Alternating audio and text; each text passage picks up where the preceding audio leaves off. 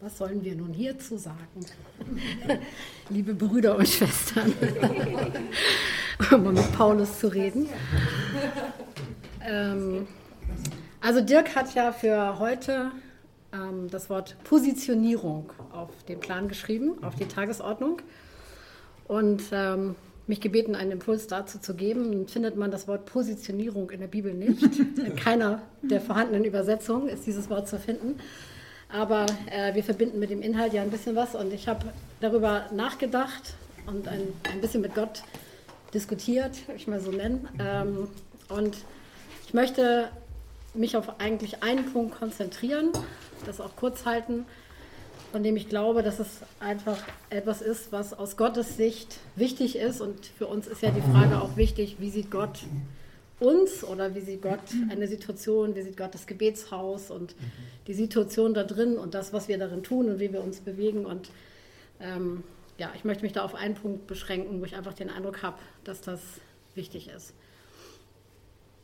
Ähm, es gibt verschiedene Texte im Neuen Testament, die über dieses Zusammenspiel von verschiedenen Gliedern am Leib sprechen. Also die Bibel benutzt ja dieses Bild sehr intensiv dass wir zusammen einen Leib bilden und verschiedene Glieder sind, verschiedene Aufgaben haben, mit verschiedenen Gaben begabt sind, die wir einbringen und in diesem Zusammenspiel kommt dann etwas Effektives bei heraus. Und wenn das Zusammenspiel nicht da ist, dann bleibt diese Effektivität aus, weil das funktioniert nun mal nicht, wenn alles nur Auge ist oder nur das Auge funktioniert.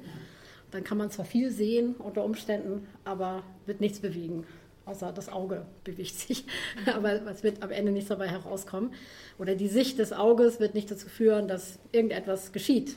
So. Und dann, wenn diese Sicht für sich bleibt, ist das Ganze nicht effektiv. Also darüber will ich jetzt auch nicht reden, das ist uns sowieso alles, alles klar. Ähm, ich möchte auf einen anderen Aspekt hinarbeiten. Paulus schreibt in 1. Korinther 12, der Heilige Geist teilt jedem so aus, wie er möchte. Der Heilige Geist sieht, was nötig ist und er verteilt dann Gaben. Er begabt Menschen unterschiedlich und je nachdem, was für eine Begabung sie haben, daraus ergibt sich eigentlich die Position, die sie haben im Leib. Also wer sehen kann, der ist in der Position, ein Auge zu sein und hat dann automatisch, sollte man annehmen, dass es klar ist, die Aufgabe zu sehen. Ähm, und so das, gilt es für jedes Glied am Leib. Aber Paulus gebraucht dieses Bild auch noch aus einer anderen Perspektive heraus und das findet man zum Beispiel im Epheserbrief, ähm, Kapitel 4. Ähm, der Text ist nicht ganz unkompliziert, wo es um den fünffältigen Dienst geht auch. Wo diese Stelle ist ja sehr bekannt. Gott hat die einen gegeben, gesetzt als Apostel, die anderen als Propheten, als Evangelisten, Hirten und Lehrer und so weiter. Und da sind, sind so ein paar Verse davor, die ähm, viele Menschen oft nicht so verstehen. Das ist ein Zitat aus dem Alten Testament und das Zitat, Paulus liebte das, Zitate falsch wiederzugeben, wenn man genau beobachtet. Also er zitiert oft Sachen aus dem Alten Testament anders, als sie im Alten Testament stehen und gibt ihnen damit eine andere Interpretation oder eine andere Bedeutung, ganz zielgerichtet und absichtlich und bewusst. Und ich lese mal komplizierte Elberfelder Übersetzung vor von Vers 7. Jedem Einzelnen von uns aber ist die Gnade nach dem Maß der Gabe Christi gegeben worden. Darum heißt es, jetzt kommt das Zitat, aber leicht abgeändert, hinaufgestiegen in die Höhe, hat er Gefangene gefangen geführt und den Menschen Gaben gegeben. Zitat Ende. Das Hinaufgestiegen aber, was besagt es anderes, als dass er auch hinabgestiegen ist in die unteren Teile der Erde. Der hinabgestiegen ist, ist derselbe, der auch hinaufgestiegen ist über alle Himmel, damit er alles erfüllte. Und dann kommt das, er hat die einen als Apostel und Propheten und so gegeben. Wenn ich jetzt kurz fragen würde, äh, kann mir mal einer kurz sagen, mit einem Satz mal zusammenfassen, was Paulus gesagt hat und was es bedeutet, dann wahrscheinlich würde das große Räuspern losgehen. Also das sind so Stellen, über die lesen wir als durchschnittliche, als normale Bibelleser so ein bisschen hinweg. Das hat irgendwie eine Bedeutung, aber irgendwie erfassen wir sie oft nicht so richtig. Ich weiß nicht, wie euch das geht. Also vielleicht habt ihr euch damit auch schon näher beschäftigt. Ähm, aber diese, diese Aussage, dieses Zitat, was Paulus nimmt, das kommt aus einem Psalm und was er leicht abgeändert wiedergibt, ähm, das macht eine ganz starke Aussage, die ganz viel mit dem Rest zu tun hat und äh, auch bestimmt, wie wir den Rest verstehen, was er dann anschließend sagt. Er redet über Jesus und er sagt, hinaufgestiegen in die Höhe hat er Gefangene gefangen geführt oder Gefangenschaft gefangen geführt, das kann man unterschiedlich übersetzen, und den Menschen Gaben gegeben. Und dann eine Weile später sagt er, er hat gegeben, Apostel, Propheten, Hirten, Lehrer, Evangelisten, Reihenfolge jetzt falsch, ähm, er hat den Menschen Gaben gegeben und dann sagt er, er hat Menschen gegeben, Apostel, Propheten und so. Also da werden die Menschen selber zu den Gaben, die er gibt. Hinaufgestiegen in die Höhe hat er Gefangene gefangen geführt. Wann führt man Gefangene gefangen? Also die Situation ist, Menschen sind gefangen und dann kommt einer, der ist stärker und der bricht da hinein in das Haus dieses äh, dieses etwas weniger starken, und holt die Gefangenen als seine Gefangenen raus. Also es ist ein, ein Wort, was prophetisch in dem Psalm über Jesus gesprochen wird. Jesus bricht hinaus in das, äh, hinein in das Haus des Starken und er holt die Menschen, die von Satan gefangen waren, die in Gefangenschaft waren, die holt er heraus. Und er führt sie raus, das sind jetzt seine Gefangenen, aber er setzt sie frei. Bei ihm bleiben sie ja nicht gefangen, er setzt sie frei. Also die Gefangenschaft ist wie eine doppelte Negierung. Die Gefangenschaft gefangen führen heißt, sie wird aufgelöst. Er holt die Menschen, die gefangen waren, raus und dann sind sie frei. Und er hat den Menschen Gaben gegeben und dann nimmt er Menschen als Gaben und schenkt sie in die Gemeinde oder in sein Haus hinein. Und das ist, ähm, das ist eine ganz starke Aussage. Also Jesus kommt, das ist im Grunde das ganze Evangelium einmal komprimiert da drin. Jesus kommt und er bricht hinein in das Haus des Starken und er holt, hat uns alle da her herausgeholt aus dieser Gefangenschaft. Und dann aber nicht, wir sind nicht nur befreit worden, einfach nur damit wir frei sind, sondern er hat uns herausgeholt, um es freizusetzen und er hat uns beschenkt mit Gaben. Und dann nimmt er uns, die begabten Menschen, und schenkt, die, wir gehören jetzt ja ihm, weil er ja uns rausgeholt hat, und dann nimmt er uns, die begabten Menschen, die beschenkten begabten Menschen, und schenkt sie in seine Gemeinde hinein als Geschenke, als Gabe. Also, du bist ein Geschenk. Du bist ein Geschenk fürs Gebetshaus. Mit deinen ganzen Gaben und mit der Freiheit, die Jesus dir gegeben hat. Und ähm, dieses, also diese Perspektive, ich weiß nicht, wie euch das geht, ich empfinde, das ist einfach, es braucht einen Perspektivwechsel, wenn man sich da so reindenken will. Paulus guckt auf die Gemeinde und er sagt nicht, individualistischer Ansatz. Ja, okay. Was bist du denn für eine Persönlichkeit?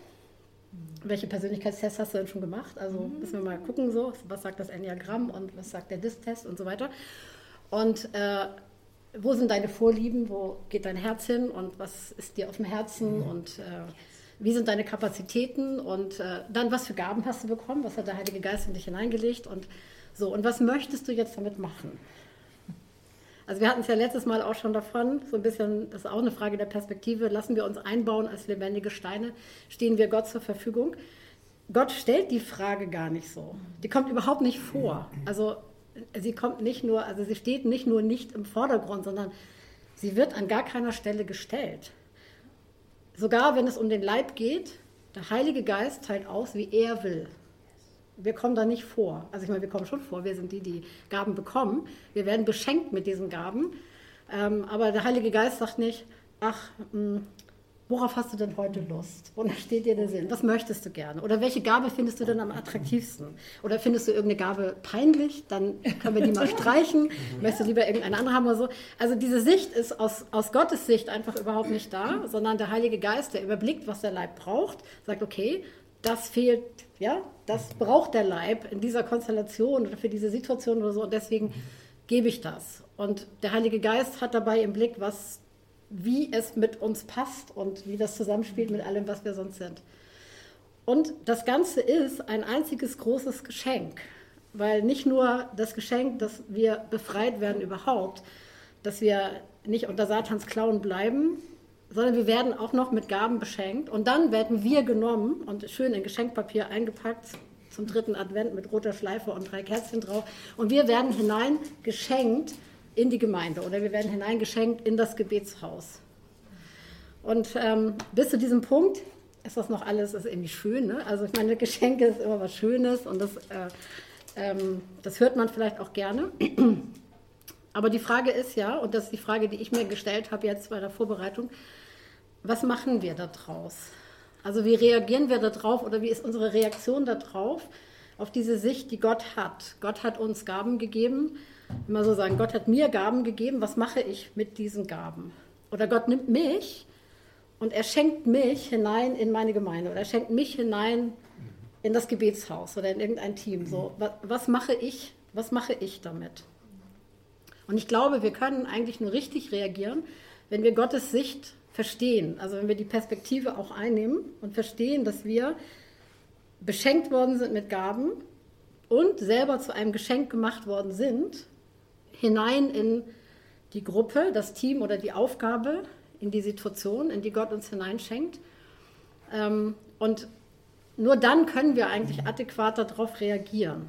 Und wenn wir uns so umgucken, wenn wir so schauen, wie die normale Reaktion ist, dann, ähm, dann sehen wir, dass wir eigentlich von so einer individualistischen Perspektive herkommen. Ja, dass die jüngere Generation noch mal stärker als die ältere, aber ich habe den Eindruck, inzwischen hat sich das bis zur älteren Generation durchgesetzt. Das kann man gar nicht so äh, im Ausschlussverfahren über die Jüngeren nur sagen. Ähm, ja, was, was liegt mir? Was möchte ich? Worauf habe ich Lust? Wie viel Zeit möchte ich denn investieren? Also natürlich ist da auch die Frage, wie viel kann ich investieren? Das ist eine andere Frage. Aber oft ist es ja auch wirklich die Lustfrage. Ja? Und manchmal auch die Frustfrage. Ja, dann finde ich die anderen gerade alle ziemlich doof. In der Gemeinde, dann ist plötzlich die Gemeinde nicht mehr meine Gemeinde, finde ich gerade alle ein bisschen doof. Und dann ist es eine Lustfrage, die aus der Frustfrage resultiert. Ja, dann habe ich halt keine Lust, mich da einzubringen, ähm, wenn Dinge nicht so laufen, wie es mir passt. Aber es bedeutet im Endeffekt, wenn wir uns nicht, also unsere Position nicht aus Gottes Perspektive sehen, dann nehmen wir selber eine Positionierung vor von uns selbst, die einfach dem entspricht, was wir gerne möchten. Und das entspricht unter Umständen sehr schnell nicht mehr der Perspektive des Heiligen Geistes, der sagt, ich gebe Gaben gemäß dem, wie ich es für richtig halte, spricht der Heilige Geist. Ja? Ähm, in Römer gibt es eine Stelle, die ich auch wirklich gut finde zu diesem Thema, Römer ähm, 12, am Anfang des Kapitels. Sagt, ich lese mal ein paar Verse, ein bisschen weit schweifender, als ich was betonen möchte. Von Vers 3. Ich sage durch die Gnade, die mir gegeben wurde, jedem, der unter euch ist, nicht höher von sich selbst zu denken, als zu denken sich gebührt, sondern darauf bedacht zu sein, dass er besonnen sei, wie Gott einem jeden das Maß des Glaubens zugeteilt hat. Denn wie wir in einem Leib viele Glieder haben, aber die Glieder nicht alle dieselbe Tätigkeit haben, so sind wir, die vielen, ein Leib in Christus, einzeln aber Glieder voneinander. Da wir aber verschiedene Gnadengaben haben nach der uns gegebenen Gnade, so lasst sie uns gebrauchen. Es sei Weissagung in der Entsprechung zum Glauben. Es sei Dienst im Dienen. Es sei der, der lehrt in der Lehre. Es sei der ermahnt in der Ermahnung, der mitteilt in Einfalt, der vorsteht mit Fleiß, der, der Barmherzigkeit übt mit Freudigkeit.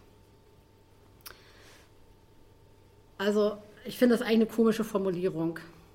Wer dient, tue das im Dienen. Wer lehrt, tue, tue das mit Lehre. Ich kann mal sagen, also hallo Paulus, also da wären wir auch allein drauf gekommen. Ja, also wenn du uns aufforderst zu dienen oder zu lehren. Aber anscheinend ist das nicht so selbstverständlich. Ähm, und ich glaube, ich habe den Eindruck, wenn man das so liest, worauf Paulus den, den Schwerpunkt setzt in diesem Moment, ist, das Ganze nützt ja nur, wenn das, was Gott in uns hineingelegt hat, auch wirklich ausgelebt wird. Und die Frage ist, an manchen Punkten wird es das? Gott beschenkt uns mit Gaben und dann, hat es, dann hängt es davon ab, mit was für einer Perspektive wir rangehen. Wenn ich mit der Perspektive rangehe und sage, äh, ich mache nur Sachen, wenn ich Lust habe, oder die Leute mich nicht frustrieren oder so, oder wenn ich mit der Perspektive rangehe und sage, also ich mache das, aber nur, wenn das Umfeld mir auch gefällt wenn ich auch die nötige Anerkennung und Wertschätzung bekomme und wenn ich nicht ordentlich gefeedbackt werde, dann nicht oder wenn mir das Team nicht gefällt, mit dem ich zusammenarbeiten soll oder ja, also es sind ja so viele verschiedene Kriterien für jeden ist es was anderes, wonach er sich dann richtet. Ähm, oder wenn ich mich da drin richtig entwickeln kann, aber wenn da kein Spielraum ist, kein, kein Raum für Entwicklung, für Selbstverwirklichung oder so, dann äh, kommt das für mich nicht in Frage. Ja, dann, und dann bleiben wir manchmal fein sitzen auf unseren Gaben. Ja, dann ist es schön, dass wir sie haben und dann sitzen wir sie breit. Und Paulus sagt, einem jeden von euch ist ein Maß an Glauben zugeteilt worden.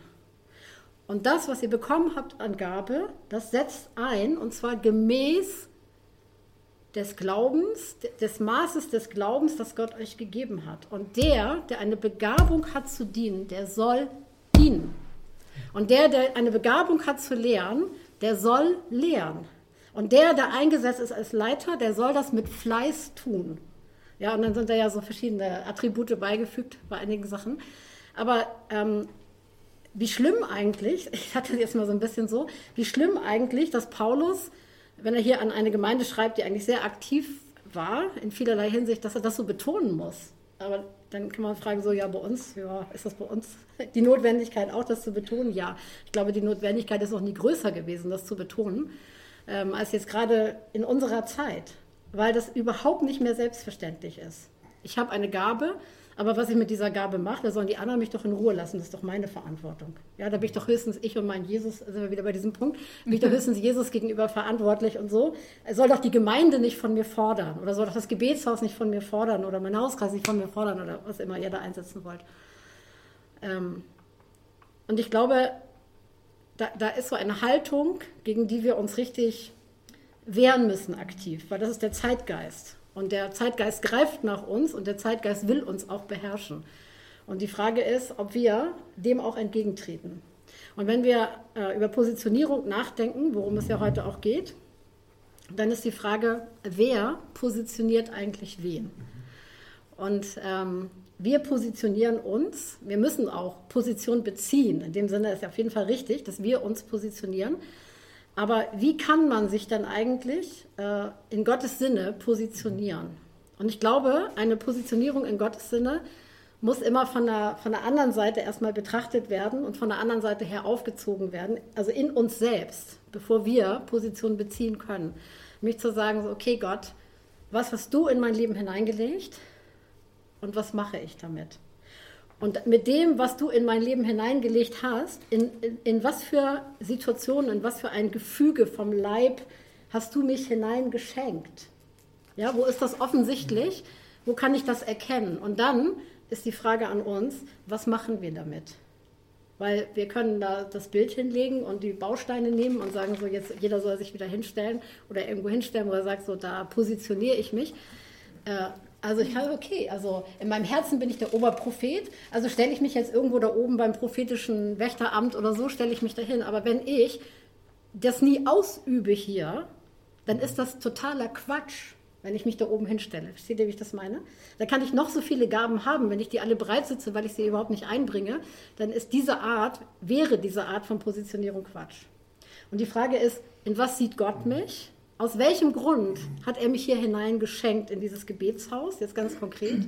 Mit welchen Gaben, die er mir gegeben hat, damit ich zusammen mit diesen Gaben sozusagen ein Geschenk bin für, für dieses Team und für diese Arbeit? Und dann, wie positioniere ich mich dazu?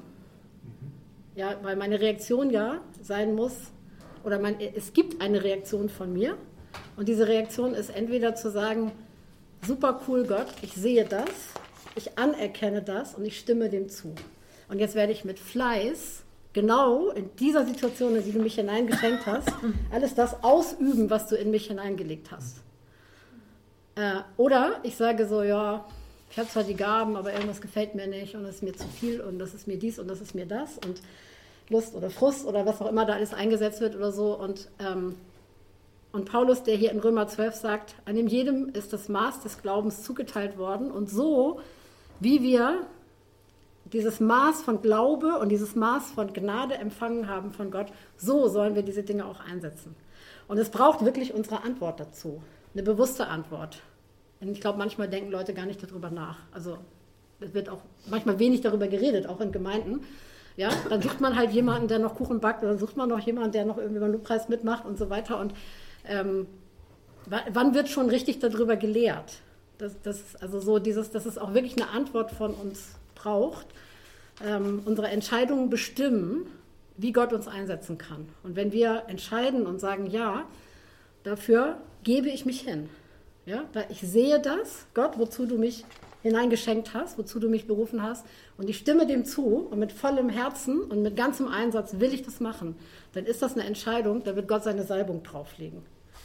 Und ich glaube, ganz oft entscheiden wir eigentlich gar nichts, Aber das ist dann auch eine Entscheidung. Also dann, ja, wir sehen das und dann so, ja, und das finden wir eigentlich gut, aber bestimmte Sachen auch nicht. Und dann wollen wir uns auf gar keinen Fall festlegen, weil es könnte ja auch zu viel werden und vielleicht haben wir übermorgen die Meinung geändert oder so. Und dann legen wir irgendwie gar nichts richtig fest und dann ist da keine Entscheidung, ähm, auf die Gott sein, seinen Geist ausgießen kann. Dann ist da keine Entscheidung, kein, kein Opfer sozusagen ja, von uns selbst, auf das Gott seine Salbung legen kann. Und entsprechend dünn ist dann oft der Output nachher auch, über den wir dann selber vielleicht gar nicht so glücklich sind. Und deswegen möchte ich dazu, uns dazu ermutigen, ähm, dass wir wirklich sehr gründlich sind an diesem Punkt, in, in, der Auseinandersetzung mit Gott, auch darüber, was Gott in uns hineingelegt hat. Meistens wissen wir das ja, sehen wir das.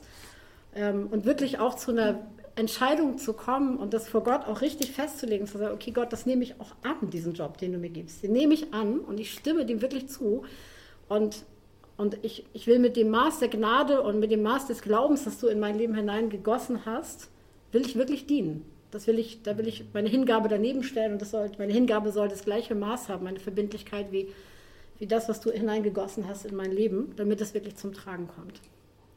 Und ich glaube, wenn diese Entscheidung dem zugrunde liegt, dann ist äh, eine Positionierung total kraftvoll. Mhm.